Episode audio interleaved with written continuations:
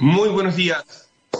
21 de agosto, 21 de agosto, 21 de agosto pandemia, 21 de agosto Santiago helado, pensando y viendo cómo va cambiando nuestro querido clima. Eh, en términos concretos, chiquitito, este ha sido uno de los inviernos más helados que hemos tenido y ojalá más personas tengan la oportunidad de poder quedarse en sus casas seguras mientras em, nos acostumbramos a controlar nuestros movimientos y así mantenernos libres del famoso COVID. Imagínense lo siguiente, se conectan a su teléfono, se conectan a una pantalla, van a conversar con algunos amigos y de repente se empieza a unir gente, como una invitaste a una fiesta y empieza a llegar más gente. Y de repente empieza a llegar así como en vez de 20, 30, en vez de 30, 60, en vez de 60, 100 o 200 o 1000 o 5000 o 20000 o 100.000 y de repente resulta que tenía 150.000 personas conectadas mirando lo que estás haciendo. Eso le pasó a la invitada de hoy, el fin de semana pasado. ¿Sí, se imaginan de repente estar conectado y que 150.000 personas estén mirándote del otro lado?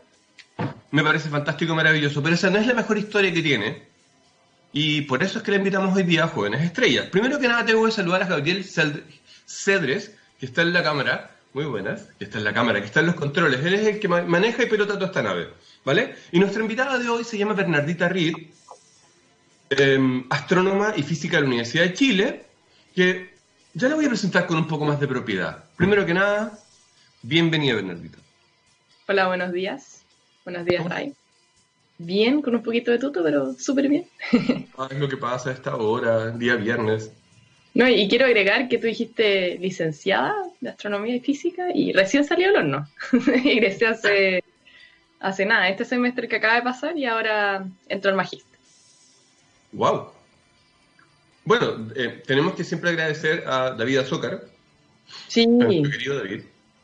Sí, no, David es lo mejor. Bueno, David es el que está encargado del departamento no solamente de astronomía y de física de la Universidad de Chile en Acertifusión, también tengo entendido que trabaja en la Católica, si no me equivoco, en la Universidad de Concepción, haciendo toda la vinculación con el medio por parte de la ciencia. Y bueno, la historia que contabas tú, claro, pues fue el gran evento gran que ocurrió el fin de semana, eh, que te voy a corregir, eran 190 mil. ¿Y qué dije yo? 150. Eh, sí, pero es que, bueno, sí, empecé, bueno, anyways, tienes razón, ¿ya? Sí. Y, y como se dice, claro, pues lo que pasó el fin de semana, el fin de semana fue el Día del Niño y de la Niña, y un grupo de astrónomos de la universidad, jóvenes, y José Massa, hicimos esta maratón y ciclo de charlas de astronomía para niños y niñas. Habían bloques de 6 a 8 años y de 9 a 12, aunque en verdad quien quisiera ir podría ir porque era gratuito, era online, se, se mm, difundió en muchos medios de comunicación de la Universidad de Chile, del Departamento de Astronomía de la Universidad de Chile, de, muchos para Explora y también muchas municipalidades, lo que nos permitió llegar, en, por ejemplo, en mi charla, que di una charla sobre el Big Bang, a más de 21.600 personas y contando.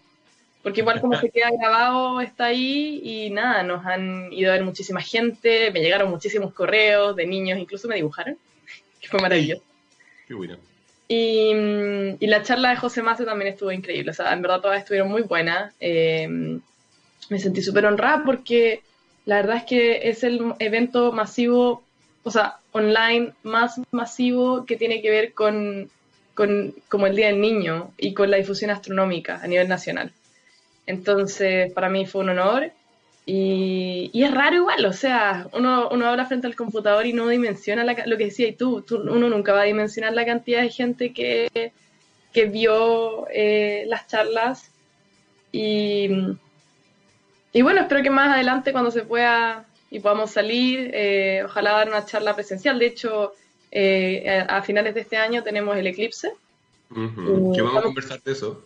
Ay, sí, lo único que quiero ir a verlo, porque no vi el del año pasado. Así que me siento picada. Em, y bueno, como te decía, estamos postulando un fondo con un grupo de astrónomos para que nos financien para ir a dar charlas a ciertas comunidades, como por ejemplo Panguipulli y Lanco, entre otras. Qué bacán. Bueno, sí, yo también tengo, o sea, voy a estar ahí, totalmente. Tienes razón, y en este programa, por favor, es necesario ser o sea, es necesario que me corrijas cada vez que sea necesario. Eso es lo que quería decir. Eh, ¿Es corregible que sea necesario que me corrijas? Bueno, no sé, me estoy complicando.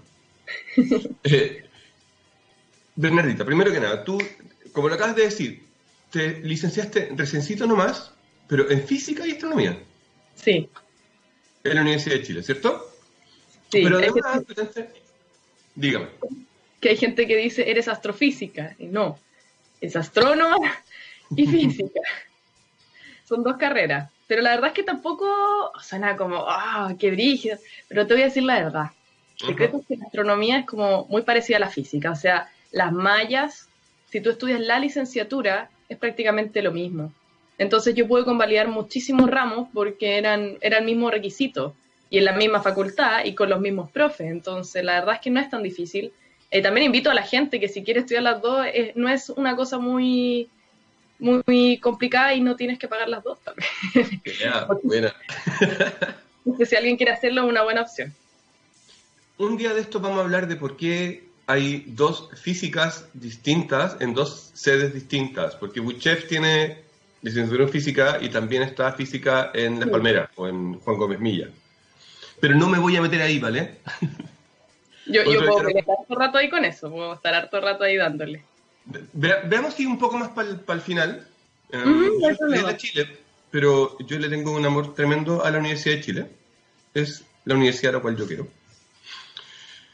Pero ya, sin irnos para ese lado, quiero comentarles a nuestras queridas y queridos eh, conectados a, a Radio que, Bernardita, tú, eres la fundadora del Preo en Cuarentena, que también mueve masas. Proyecto que, o sea, lo inventaron para poder hacer, para ayudar de forma gratuita a los estudiantes que a la prueba, ¿cierto? Sí. Ya, cuéntame, ¿cuántas personas han dado vueltas por ahí, están inscritas o están mirando los contenidos que ustedes tienen en el PREU? Bueno, eh, yo soy fundadora del PREU en cuarentena. El PREU, bueno, su nombre lo dice, ¿no? Se fundó en función de la, de la cuarentena. Eh, y es un preuniversitario gratuito online de matemáticas que tengo, tenemos una página web, cualquier persona puede acceder entonces, de alguna manera tenemos como dos tipos de estudiantes, como los que se inscriben, pero principalmente se inscriben para recibir las notificaciones cuando se sube material, y las personas que simplemente son visitantes flotantes. Porque como no exigimos que las personas tengan una cuenta y es realmente abierto, porque no sé, de repente hay gente que no tiene tan buen acceso a Internet y es más fácil llegar y, y acceder a la página, o incluso nos han llegado gente mayor, incluso una persona de 70 años nos dijo que estaba estudiando con nuestro material, entonces es mucho más fácil dejarlo simplemente abierto y, sigue la filosofía de, la idea de la educación gratuita y, libre. Entonces, actualmente tenemos 4.000 estudiantes inscritos. Ayer 4.038 lo revisé. Eh, pero hemos recibido muchas visitas. De, hecho, un tiempo que salimos nos entrevistaron y todo, y, eso igual genera harto, harto remesón. Y teníamos más de 20.000 visitas en una semana, por ejemplo. Eh, y al mes tenemos miles de visitas, muchas visitas. Solo podemos... ¿Mm? Cuéntame cómo y con quién armaron el PREU. Bueno, primero partió de mí. Yo fui la, que tenía el bichito.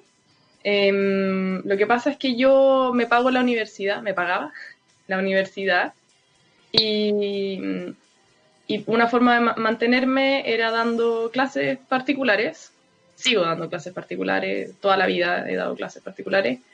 Y daba clases particulares de matemática nivel PSU y yo tenía mi propio material que había hecho a lo largo de los años y que de a poquito lo iba como mejorando y lo iba usando para dar las clases.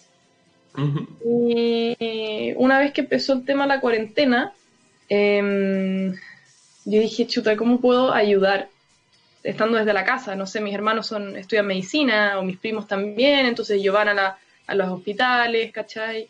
Yo aquí sola, ¿qué puedo hacer? Además tengo, vivo sola, yo vivo con una chica de Osorno que se fue al sur, entonces dije, ya, estoy solita, tengo que hacer estas cosas para no aburrirme y para no volverme loca. Y, y empecé, me compré un blog de un día, como que me enojé un día, así, a las 5 de la mañana, compré el, el, el dominio, dije, ¿cómo le pongo esta cuestión? Ya no sé, pero en cuarentena, fino, no lo pensé mucho. Y, y, lo empecé a hacer como difundir. Y la cosa es que al principio me habló mucha gente, mucha gente de la universidad, porque lo difundí en la universidad. Y a mucha gente le gustó, porque sabéis que es, verdad, o sea, en Bochef hay mucha gente que es buena para las matemáticas, que le gusta enseñar, que tiene buena educación, pero tú te habías enfrentado a una pandemia mundial y ¿qué podía hacer? No podías descubrir la vacuna, no podía ir a ayudar a la gente, a lo más podía salir a, ayudar a las ollas comunes, pero si está en cuarentena tampoco. Entonces, mucha gente sin que yo le hablara me empezó a decir que querían aportar. Y eso fue maravilloso. Eso es lo mejor porque es la gente más proactiva, ¿cachai? Y, y nada, como que tengo un grupo súper sólido eh, y tenemos como profes, por decirlo, ahora somos como 16, 15 personas en el equipo, es harta gente. si tú te metes a la página, en los videos, aparezco yo hablando, pero en verdad tras bambalinas hay mucha gente aportando. Eh, hay como tres equipos, o sea, sí, hay tres equipos. El equipo que se encarga de las guías, que son profesores y ayudantes, que los profesores hacen las guías de materia y los ayudantes guías de ejercicios. Eh, por otro lado, tenemos a los encargados de la traducción. Eh, y los, ¿Por qué hablo de traducción? Porque además tenemos la idea de traducir el material. Todo el material se traduce, excepto las guías de ejercicio, solamente las guías de materia se traducen al francés. ¿Al francés? Ah, sí. creole. Es que, claro, tenemos la suerte de que en, en Haití las matemáticas se enseñan en francés, no en creol. Maravilloso. Entonces lo que hicimos fue es traducir las guías y bueno, el objetivo a largo plazo es tener este libro en el que por un lado tengamos como español y el otro lado francés y que las personas haitianas en Chile puedan como estudiar de, de una forma más como, no sé, que se sientan cómodos, ¿cachai? Porque la inclusión es, lo más importante y lo más fundamental para que se sientan realmente cómodos en, en este país. Mira, hoy día las cosas que vamos a tocar como temas incluyen el tema de inclusión, el tema de, eh, bueno, inclusión en todo el sentido y el respeto a los derechos de todas las personas, básicamente. Y quiero que toquemos, te quiero proponer que toquemos dos, dos, dos temas.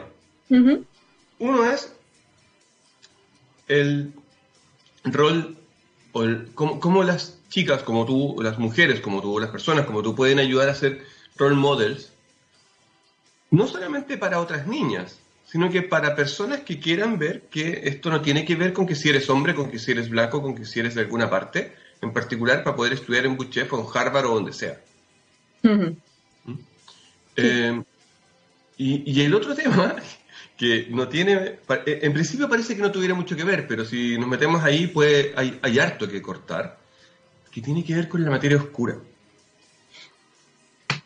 ¿Por qué?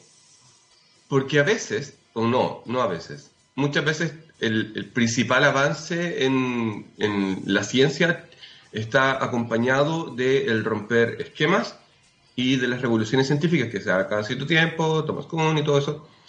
Y en el caso de materia oscura o de la física en general o de la astronomía y la física mezclada, hay mucho de eso.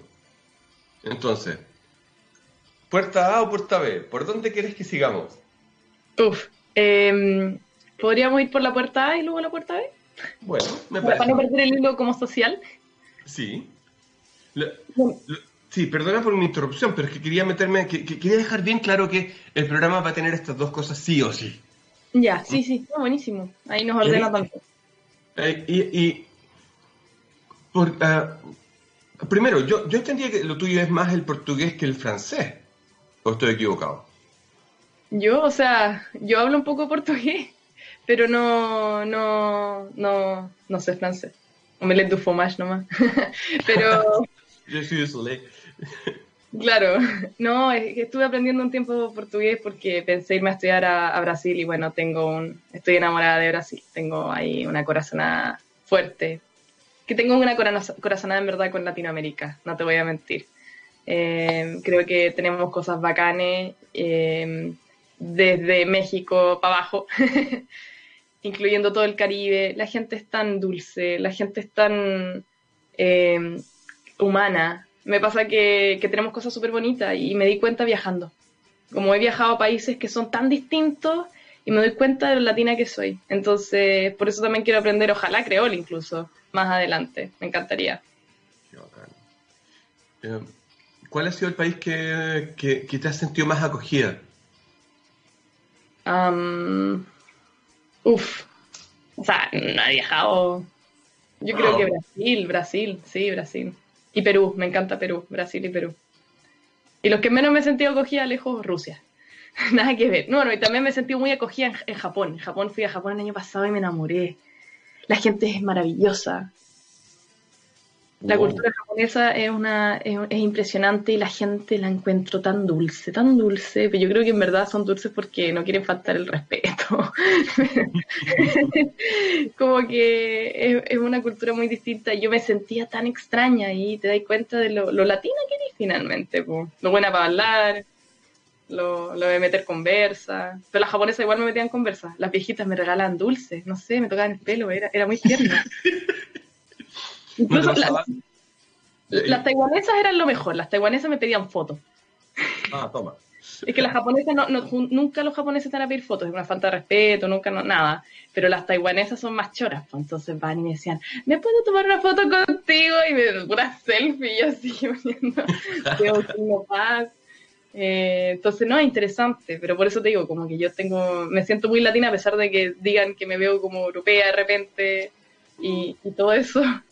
Eh, en, los formularios gringos, en algunos formularios, no sé ahora, pero antiguamente cuando decía eh, raza, si es de Latinoamérica, puede ser de cualquier raza? ¿Cómo? En, los formularios de inmigración antiguamente, no sé ahora, pero en Estados Unidos, em, cuando decía Latinoamérica o decía latino, entre paréntesis decía puede ser de cualquier raza, ojo. Oh. Qué raro, ¿no? O sea, hay latino ahora, pero por un tema yo creo que de países. Pero no, no. Yo creo que es muy difícil Cuando los gringos hablan esto del melting pot, ¿sabes qué? Nos estamos yendo para otro lado. Eh, la pregunta que me hiciste era la de cómo de alguna manera ser un role model. Sí, eso, eso. Me hablaste primero de ser un role model como mujer y eso, eso bueno, yo creo que es, clásico, o sea, todo el mundo pregunta a una chica que hace ciencia eh, prácticamente el tema de ser role model, pero tú tomaste un tema que se iba un poco más allá del género. Em, como que me preguntaste cómo no solamente ser un role model a nivel femenino, sino que a nivel social, si no me equivoco, a partir de la ciencia. Sí, sí. Sí, ojo, este es un secreto para las personas que nos están escuchando. Nosotros ya conversamos y ya hicimos una pauta pregunta, entonces hay algunas cosas que están medio acordadas de qué es lo que más o menos vamos a conversar. Exactamente, en el tema del role model, eso, eh, parte de nuestra conversación de ayer, que fue muy entretenida, eh, no la pueden escuchar porque no estaba, pero sorry, ahora trataremos de reproducir un poquito, era acerca de esto de, bueno, de esto de ser role model, pero no solamente por ser mujer. Claro, porque yo te tiré un poco mi rollo, el rollo que he masticado en la cuarentena, em, que tengo aquí todo un... lo voy a vomitar nomás. Hay un tema que yo veo a nivel también latino, y en especial en Chile, que tiene que ver con el tema de la de que se nos implantó un modelo económico eh, durante la dictadura en el que nosotros constantemente em, el sistema neoliberal que hay acá hace que no tengamos por qué fracasar, por decirlo. Y cuando digo fracasar, obviamente es entre comillas, porque económicamente yo siempre puedo optar a, créditos y créditos y créditos. Y no tengo por qué tener la plata en mano de repente para comprar cosas. O sea, yo voy cada vez que voy al supermercado siempre me preguntan con cuota. Todas partes te preguntan con cuota. No solamente en Chile, obviamente en varios lugares del mundo, pero lo que empieza a pasar aquí es que prácticamente si tú mezclas ese hecho, el hecho de que hoy en día la tecnología te permite tener aplicaciones que te hacen todo, o sea, yo quiero, me da la la ropa, me bajo una aplicación que me viene a buscar la ropa, la pago cuota y técnicamente no la pagué, o sea, no tengo la plata en mano como para que me vengan a lavar la ropa, tengo un crédito nomás. Y ese, eso mezclado con el hecho de que, bueno, entonces ahí, por un lado, el sistema que estamos como inmersos, la, la tecnología y finalmente nuestra cultura que, mm, en la que no podemos fallar, la cultura donde desde, que eres chico o chica, al hombre le dicen, oye, no, tú tenés que, eh, no podís tomarte un año, no podís no sé qué, tú eres el hombre de la casa, tenés que trabajar, entonces el machismo además toma un fuerte peso ahí en el que los hombres no pueden fallar porque son hombres, eh, porque tenéis que tener el rol de proveedor, sí o sí. Exacto, exacto. Y por otro lado, la mujer no puede ni siquiera intentar nada porque es mujer, como porque tú vas a hacer eso. Obviamente esto está cambiando, pero, pero sigue latente, o sea, como tú vayas a ir a inflar las ruedas del auto si tenía el marido al lado. Claro, mejor cuida al marido, o sea, el rol de cuidadora de la mujer que se le entrega desde la primera muñeca. Entonces ese rol hace que la mujer no se involucre en muchos temas. Entonces, ¿qué tolerancia va a tener también a la frustración si es que ni siquiera intenta? Entonces, este cóctel de, de neoliberalismo, de tecnologías y de no tolerancia a la frustración, súper latina también y súper chilena, hace que finalmente los individuos, pucha, estén mal, o sea, no por nada tenemos los índices de, de, ¿cómo se dice?, de deserción en las universidades. Muchos compañeros y compañeras mías viven estresados, con miedo a endeudarse, con este miedo latente a, oye, si me, si me atraso un año más, ¿cachai? Oye, si, si no sé qué. Entonces, siempre el miedo al fracaso. Siempre constantemente eh, sintiendo que hay un ambiente, una niebla de aquí voy a fallar. Y eso es gravísimo. Eh, eh, porque en algún minuto tú me preguntaste como, oye, Bernie, tú has tenido una, una, una, una caída y yo te dije, ¿sabéis qué? No siento haber tenido caídas porque cuando tengo una situación, un obstáculo enfrente mío, intento no solamente pasarlo, sino que pasarlo y con, con creces, ¿cachai? Ser, ser, resiliente. Y eso es lo que nos falta mucho, nos falta mucho. O sea, yo no me siento mal si me equivoco, porque sé que es parte de y me, va, me voy a aprender de eso, ¿cachai? Y la ciencia tiene... Déjame detenerme en ese punto un momento. En el, el, miedo al fracaso y una sociedad que está orientada a que no fracases. Mm. Parte de este programa se une directamente a lo que tú estás diciendo. Yo siempre pregunto cuál es tu mejor fracaso. Porque no hay carrera que no haya avanzado si es que no hubo en algún momento un gran no. Oscar Wilde tenía una frase súper buena, decía, un tonto nunca se, nunca se recupera de un éxito. ¿Mm? Hmm. Em, y creo que lo que estamos haciendo ahora es que ese role model para que las niñas y niños estudien astronomía o física, también, y quiero meterme ahí, es un modelo de rol para mostrar que fracasar es parte del aprendizaje completamente. O sea, las matemáticas te revelan, y por eso también me encanta enseñarlo, por eso también hago el PREU. Uno, de los objetivos del PREU es que la gente desarrolle la tolerancia a la frustración mediante las matemáticas. O sea, a mí me pasa que la mitad de las clases que yo doy no son clases de matemáticas, son clases psicológicas al final, porque es como, no, no hay tolerancia a la frustración, o sea, ah, esto no me sale chavo, ¿para qué voy a tratar?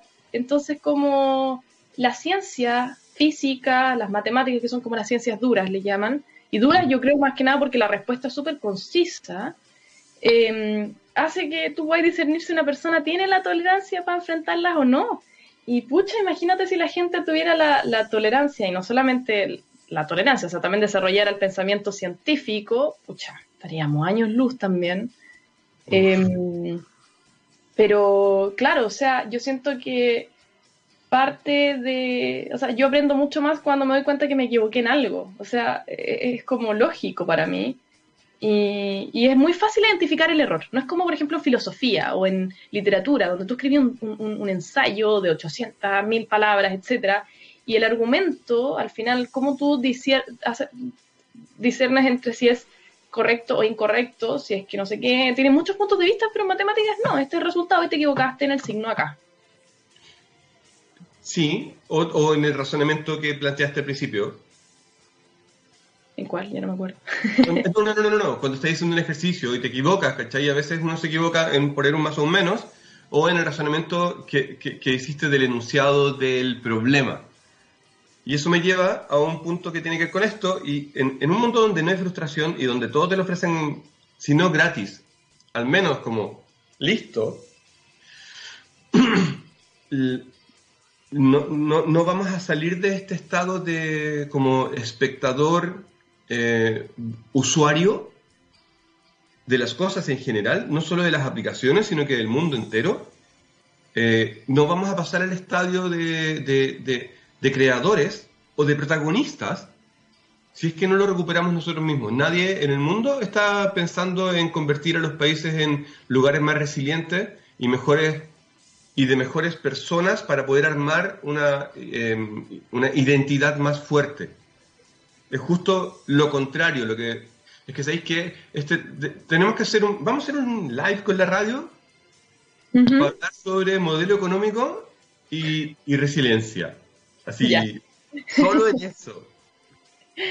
Sí, pero es que en verdad es un, es, un, tema, o sea, y no solamente, eh, o sea, yo lo veo en todas partes, no sé, a mí el tiempo, el tiempo es, es, es brigio como, tú decís la aplicación inmediata, es sinónimo de no extender las cosas en el tiempo, no disfrutar la temporalidad inherente que tienes de los actos. O sea, por ejemplo, yo hacía un tiempo pan de masa madre y mi mamá, por ejemplo, me decía, oye, pero ¿por qué no te compré una máquina que te lo haga? Y yo como, mamá, yo lo hago con mis propias manos y disfruto eso.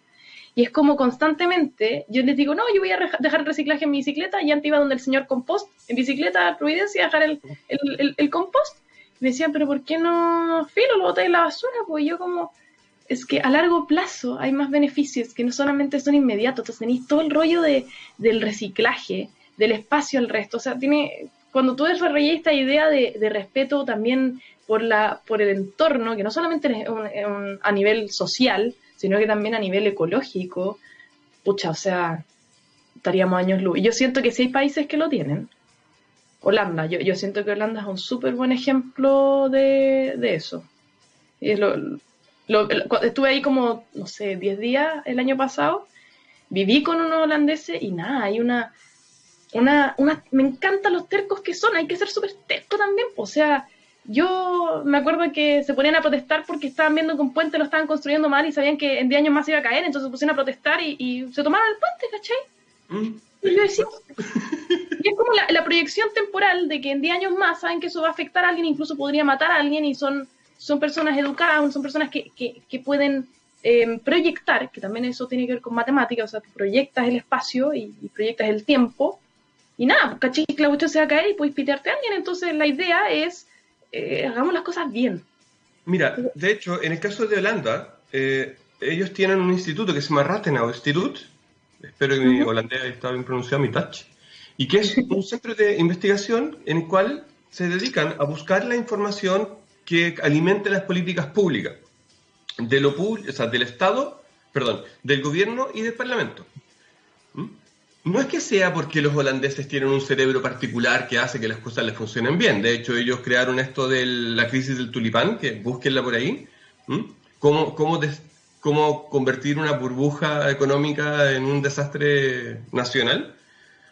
Un ejemplo es de los, de los holandeses de hace unos 300 años más o menos. Pero lo que voy es que no es que sea una cosa particular de ellos, que sí, que sí lo son así, sino que además tienen una, se han dado el tiempo y el trabajo de crear este tipo de instituciones, como por ejemplo el Prego en Cuarentena, que es una institución, que es un organismo que se encarga de hacer que la gente se enlace unas con otras, eh, y, han dedicado tiempo y dinero para crear instituciones que ayudan a que puedan pasar cosas como que la gente se entere de los proyectos públicos, en un lenguaje que entienden y que después puedan tomar acciones sobre eso. ¡Wow!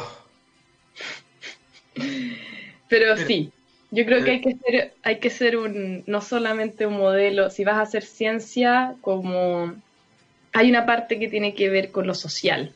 Y que a mí nadie me venga a decir que hacer ciencia no tiene oportunidades para hacer cosas sociales, porque todas las áreas del conocimiento te permiten eh, tener un rol social. O sea, al igual que la cultura es un derecho para la población acceder a los avances tecnológicos de tu país, nosotros no puede ser que la mayoría de los chilenos no sepan el cielo que tenemos. Es, es insólito, es vergonzoso y es algo que tenemos que cambiar. Ahí tiré mi, odio. Bien, la, la, rabia cuando es una energía movilizadora es súper, súper buena. Eh, son las nueve y media ya, ya, tenemos media hora. Vamos a hacerla súper corta. Gabriel, por favor, hagamos la canción más corta que tengáis en el listado. Y así alcanzamos a ir a hacer otro café. Y volvemos, volvemos con la rabia por el desconocimiento. ¿Te tinca? Aquí en, eh, bueno, eh, con Bernadette Reed. ¿Está bien pronunciado? Sí, Reed o Reed, como queráis. No, no sé la verdad cómo se pronuncia. Vale. Pero vamos a volver a hablar sobre, bueno, aquí en Jóvenes Estrellas con Bernardita sobre rabia y astronomía y derechos y unión de la ciencia y la sociedad, de la ciencia y el conocimiento. O, ah, olvídalo, voy a hacer un café y vuelvo al tiro. Ustedes también. Nos vemos al tiro. Chao. La gente no tiene cultura y educación. No tiene cultura o educación financiera, pero no porque no la. Espérate, volvimos. Ya, sí, lo siento, lo siento, Gabriel, ya estamos, y ya sé. Estos jóvenes estrellas, ya estamos con eh, Bernardita Reed que es física y astrónoma de la Universidad de Chile, em, conversando de, bueno, dijimos que íbamos a hablar de materia oscura, de, pero también de la, de, la rabia movilizadora, eh, no sé, esto ha sido un carrusel de temas, espero que nos estén acompañando y que no se hayan mareado en el camino, y que todavía les siga pareciendo interesante porque esta segunda parte viene igual de interesante. Y estábamos empezando a conversar con Bernadette acerca de que, crudo es que, que no haya educación financiera. ¿Cierto? Sí, no, o sea, educación financiera en el sentido de que el crédito puede ser una buena opción si es que, claro, yo estoy optando por algo que quiero pagar en un tiempo más, que, que puede ser útil porque me puede ayudar a una pyme, por ejemplo, o es algo que me va a servir a largo plazo, pero ahí yo estoy pensando, como te dije antes, en el futuro, en la proyección. Cuando tú mm. no proyectas, es sinónimo de, fracaso financiero o de no proyección financiera, porque finalmente si no proyectáis, eh, no tienes una, planilla de, organización, si no tienes una proyección a futuro finalmente, eh, difícil que eh, puedas sopesar todo este todo el tema de los créditos, pues igual de repente son, son, complicados muchas veces cuando uno en, en, estas instituciones financieras, en la AFP, en, en los en los bancos, tú te metías a las páginas web y como que al querer, con querer las hace un poco intuitivas. Pues entonces, nada, como que eh, si es que ya tenéis por ese lado muchas instituciones que no empatizan con el consumidor, poniéndole una estructura súper poco amigable, em, y por otro lado la gente no tiene educación financiera, eh, un cóctel perfecto para que no... Para que al final termine, termine enganchado en un tema de pagar intereses sobre intereses.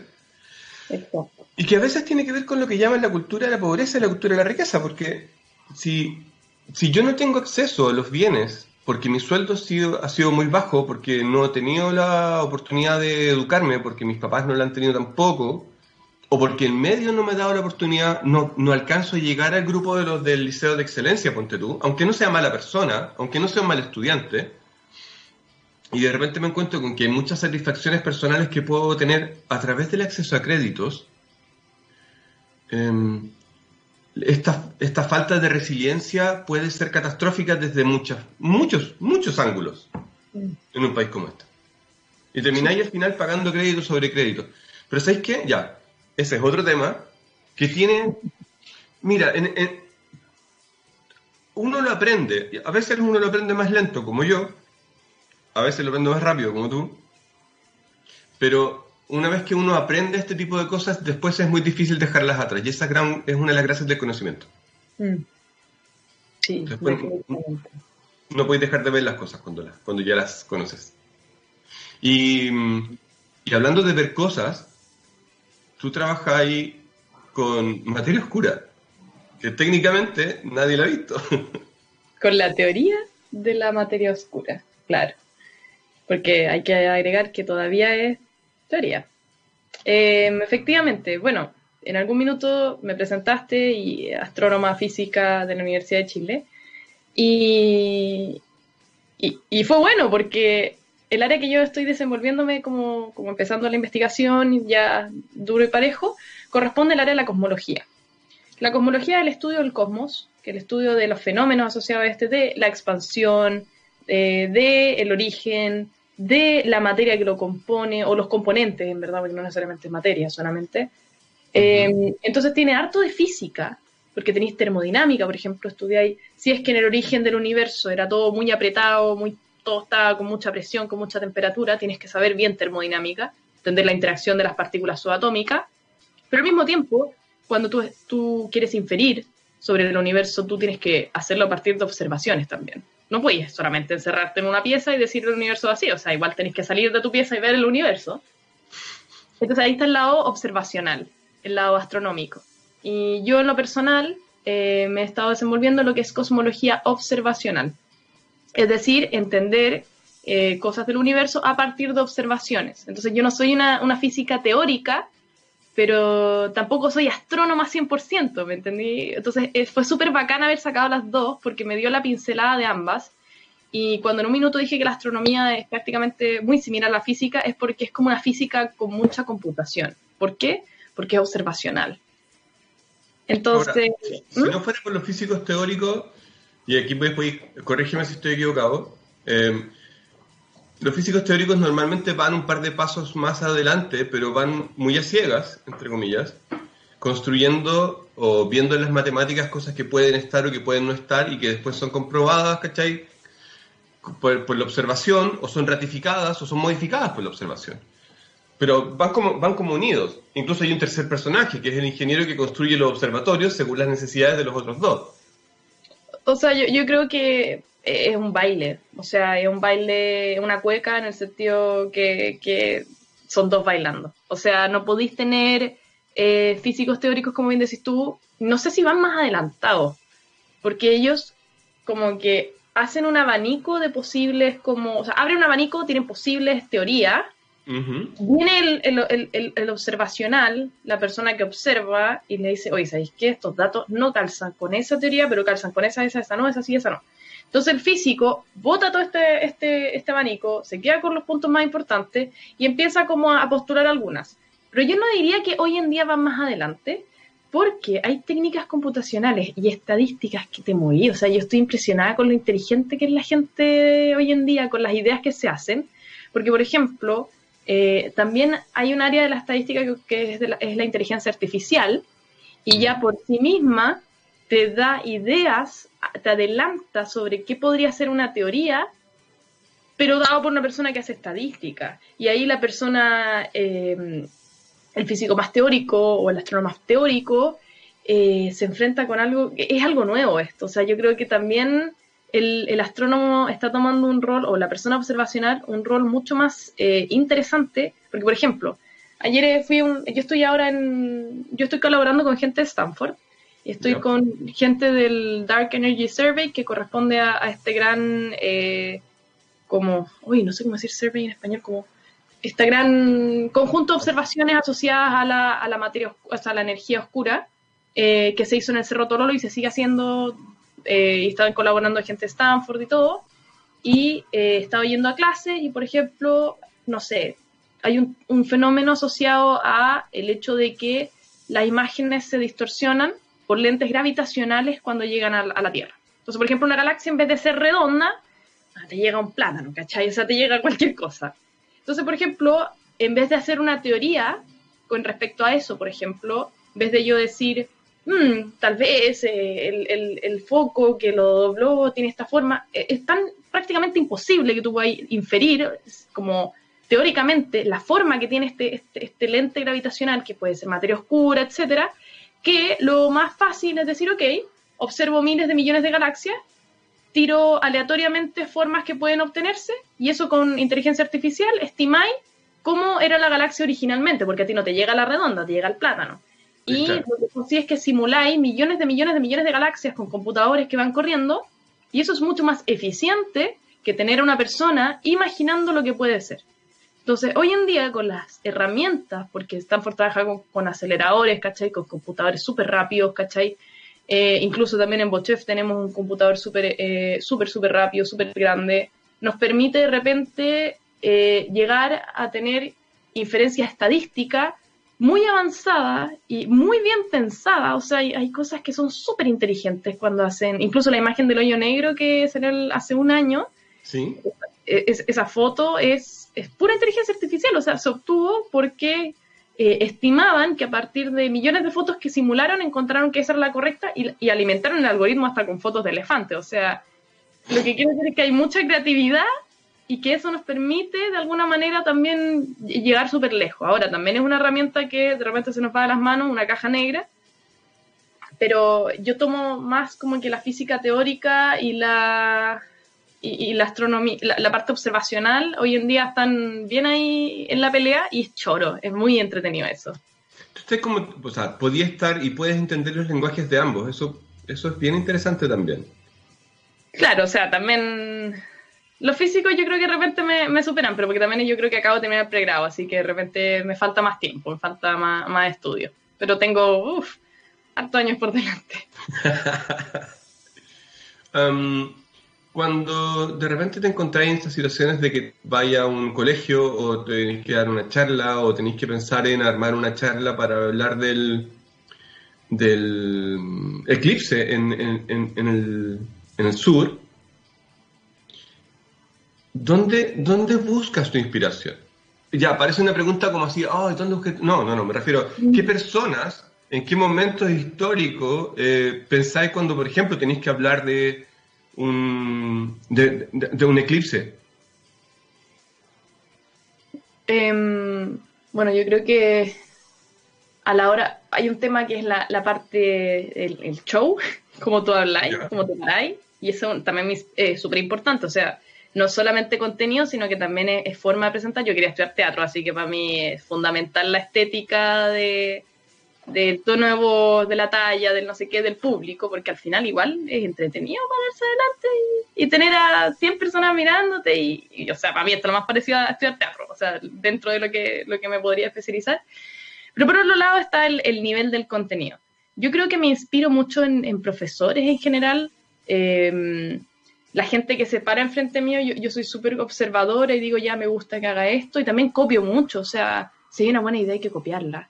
Eh, yo pienso, por ejemplo, en Jocelyn, Jocelyn Dunstan, que es una profesora de mi universidad, em, que es seca, es física, pero trabaja eh, en, en, el Centro de Modelamiento Matemático, también en el departamento, o sea, en medicina, haciendo inteligencia artificial en observaciones astronómicas y me encanta su manera de comunicarse, es súper humana, es súper eh, bonita. Y, nada, o sea, yo creo que el tema de, cómo explicar no me cuesta tanto porque llevo años dando clases, o sea, la otra vez más, hay años que doy 200 clases al año, 150, entonces... Sí, pues una como cada dos días más o menos, o más, por el tema de que también soy ayudante en la universidad, que también doy clases particulares, entonces el tema del contenido no me cuesta tanto. Yo creo que lo que más me esfuerzo de repente es, la estética y cómo comunicarlo. Vámonos ahí al norte, perdón, al, directamente a la Araucanía. No sé si he tenido tiempo, puede que no, y lo cual tiene mucho sentido porque todavía falta un montón y estamos en pandemia, pero ustedes van a trabajar o Ojalá que este, este fondo aparezca y se los aprueben y todo. seguro que si no se lo aprueban van a trabajar igual en el tema. Eh, en hacer divulgación en Lanco, en Panguipulli. y ahí me viene un tema que, que quiero que le demos un minuto. Un evento astronómico como este, o cualquier evento natural magnífico, no es es, totalmente diferente si tú tienes información o no. Es como cuando vas a un lugar y no hay un museo. Si hay un museo, tienes la historia y te presentís parte. Si, si, si te puedes conectar con la información que está relacionada, por ejemplo, con un eclipse, cambia la perspectiva del fenómeno y ves muchos más detalles. Completamente, o sea, completamente. A mí me pasó que, consejo, si alguien va a Rusia, por favor que vaya con alguna persona que le traduzca, porque no, nadie habla inglés. Oh fui a muchos museos pensando que iba a poder ir sola y no había nada en inglés.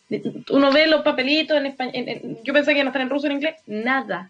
No entendía nada, menos mal me hizo una amiga chilena que escuchó un cachay en la calle, le dije, oye, ¿me acompañáis ya? Y le justo la tipa era guía turística, me salvé, bacán. Pero no, o sea, toda la razón, si tú vas a ver un evento como el Eclipse, que es un evento súper eh, importante, yo creo que en parte por lo, poco frecuente que es, por lo, especial, la, implicancia, por ejemplo, en algunas eh, creencias, como algunos pueblos originarios tienen una percepción súper específica con respecto al, eclipse, hay que informarse, hay que informar a la ciudad. O sea, nosotros como científicos tenemos, creo, el, rol de dar a conocer la importancia de este fenómeno, porque si no va a pasar que, es como ir al museo y está todo en, ruso, cirílico. Y no entendéis nada. Y no tenéis idea que acá al lado está, no sé, eh, Lenin durmiendo, ¿cachai? O sea, como que puede ser tan, eh, claro, es como tener una maravilla enfrente, pero no apreciarlo. Y eso pasa mucho, por, falta de cultura. Entonces, no, hay una preocupación enorme que tenemos por parte del equipo. Ahora no hemos todavía hecho las presentaciones. Eh, como bien dijiste, tu falta todavía tiempo es el 14 de diciembre el eclipse, el lunes. Em, pero en una, semana más nos van a decir si nos dan el fondo y si nos dan el fondo vamos a poder viajar, dar charlas y nada, yo estoy súper emocionada. Voy a ir dos semanas antes y desde más de dos semanas antes voy a estar dando charlas en distintos lugares porque pucha, si tú le das a la gente la oportunidad de, soñar, porque una cosa es efectivamente ver el eclipse, entender el fenómeno, decir, ¡uy, qué interesante! Pero por otro lado también generar el, el, sueño, o sea, a mí me pasa que cuando doy las charlas también pienso, siempre digo, oigan, esto no está resuelto y ustedes tal vez tienen la respuesta, así que ayúdennos o, o incluso involúcrense. Entonces, como que no es solamente el tema de, de, tal vez hablar del fenómeno, sino que también hacer que la gente sueñe. ¿cachai? O sea, cuando la gente sueña, ahí podemos volver a tirar el rollo que estábamos hablando antes, eh, no se contenta con su realidad y, nada, pues como que se cuestiona lo que tiene a su alrededor. Cuando tiene un eclipse te cuestionáis, oye, ¿por qué se está apagando el sol? ¿Qué está pasando? Entonces, claro, es súper bonito, es súper eh, emocionante y, y me encantaría poder ir, me encantaría. Para mí, que soy más viejo, el que hoy día quienes describen los fenómenos sean personas como tú, supone un cambio radical en la percepción de, del, espacio en Chile, del, no, del espacio astronómico, del, espacio cultural, físico. Eh, no tengo que ir a la BBC ni a Discovery Channel o a National Geographic para aprender sobre mi país por lo tanto tengo una cercanía mucho más, mucho más propia y, y las personas se sienten más protagonistas de su propia historia. Y cuando dijiste lo de cuestionarse su realidad, porque puede uno soñar, bueno, ese es el objetivo de este programa, de esta radio, de tu vida o de la mía y de mucha gente. Y eso ya me tiene súper, súper contento. Nos quedan nueve minutos, en realidad un poco menos, porque después viene TX World y hay que dar un espacio a la gente de México, si no me equivoco, viene un ratito más. Eh, y ya has hablado harto acerca de la resiliencia. Si tú tuvieras que mandar un mensaje ahora, así como de eh, este espacio propio, de, tuvieras la radio para ti sola, ¿qué harías? ¿Invitarías a alguna cosa? ¿Qué, te gustaría contar que no, que no se nos pueda quedar fuera del, programa? Mm. Yo creo que, que depende a quién, ¿no?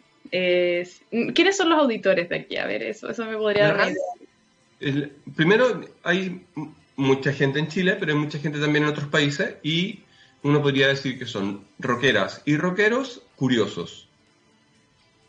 Que no apaguen esa curiosidad entonces, que no la dejen desaparecer, que no dejen que los niños dejen de ser curiosos, porque probablemente no son niños los que ven esta, estos programas, son eh, probablemente adultos para arriba, me imagino, Adolescentes le llega también. También adolescentes, pero que no dejen eh, que esa curiosidad muera. Los niños en general en Chile, y yo supongo que en otros países de Latinoamérica también, la falta de cultura hace que tú tengas un cabro chico preguntando todo el día, mamá, ¿por qué vamos a tener un eclipse? ¿Qué es un eclipse? ¿Qué es un eclipse? Mamá, mamá, mamá. Así, hinchando. Eh, bueno, en verdad esa era yo. Yo hinchaba todo el día. Pobre mis papás. Yo les pido perdón todavía. Eh, lo bueno es que me fui a una carrera donde preguntar el por qué todo el rato es, fundamental. O sea, estudiar física es preguntarte constantemente por qué los objetos caen. Y, te, lo preguntas cuando partes, en la mitad, termina la carrera, más adelante. incluso puede haber materia oscura entre medio del lápiz que dejo caer y mi mano. Entonces, todavía no es una respuesta que sea fácil. Entonces, ¿por qué? ¿Por qué? ¿Por qué? ¿Por qué? Porque esa, esa pregunta es, mera curiosidad. Y el ser humano es curioso por default. O sea, todas las personas son curiosas. Mm. Creo yo. Y si no, estamos, estamos cagados, perdón la expresión. Entonces, si estas personas que están viendo acá en la radio son curiosas, no permitan que maten esa curiosidad de los niños, por ejemplo, de las niñas. O también inviten a la gente a ser curiosa. O, o, o a cuestionarse las cosas. O sea, muchas veces, mamá, mamá, explícame con eclipse. La mamá, con suerte, estudió. Ya sale, cabro chico, no pregunté tontera. ¿Qué va a querer el niño nuevamente preguntar? Como la falta de educación hace que, tengamos ese, problema. Y, no podemos dejar que ocurra. Así que mi invitación a la gente de la radio, eh, en función del perfil que creo que son, es que no dejen que la curiosidad muera. Y que siga siendo rockeros. Te quiero hacer una pregunta, a rockeros y rockeras. Em, a ver qué me dices. Tú eres física y astrónoma. Y la imagen de. O sea, y hay todavía mucha gente que dice no, esas son carreras de hombres. Yo creo que. ¿Mm? Eh, ¿qué, qué, puedes responder tú sobre esa eh, ignominiosa e infame eh, expresión? Bueno, primero le pregunté a la persona qué es lo que tú consigues como hombre. Buena. Bueno, qué es lo que tú consigues porque no, la verdad es que no, no entiendo tu pregunta, porque no tiene sentido para mí. Una vez que me explica esa persona, lo más probable es que me explique, se quede como un poco para adentro y me diga algo. Igual yo tengo personalidad fuerte, así que igual iría al choque, no te voy a mentir. Em, pero cuando me dicen cosas de ese estilo, eh, hay varias formas de abordarlo, creo que también depende de la persona que te lo pregunte, eh, pero están completamente equivocados, completamente. O sea, eh, cuando tú enseñas ciencia o divulgas ciencia con perspectiva de género, es muy importante. Hay, una, hay una muy buena charla que vi del ciclo anillo de matemáticas de la Universidad Católica, por favor síganlo. Eh, son chicas súper bacanas que están difundiendo matemáticas con perspectiva de género. Y mm, hay un tema que es cuando tú eh, das a pensar que el científico o la científica, o sea, que los científicos en general son como hombres blancos, viejos, de pelo blanco o, pelados más o menos raro, con pocas habilidades sociales, súper inteligentes y la cuestión, tú generas la idea de que la persona que hace ciencia es así. Y yo digo que eso es pésimo, porque primero haces que la gente piense que tiene que tener ese perfil para entrar. Y yo conozco compañeros míos que de repente juran que teniendo, siendo súper inteligentes, pero socialmente un poco eh, torpes, porque en verdad no es lo más importante. O sea, si yo soy emocionalmente inteligente, me veo más tonto en, mi ámbito así como científico. Entonces, como algo que, se, que, se contrapone. podéis, entrenar ese rol de, torpe a lo, no sé. Y, y muchos hombres que entran, eh, lamentablemente persisten cada vez menos en, en, replicar este, este, este modelo. Inconscientemente también, o sea, ¿qué niña va a querer ser un Albert Einstein, cierto el tipo tenía un pelo todo raro, un bigote, si es que le han enseñado que lo más importante es que tenga más likes en Instagram. Como que está difícil, está difícil, tiene que ser una niña bien, bien, bien especial.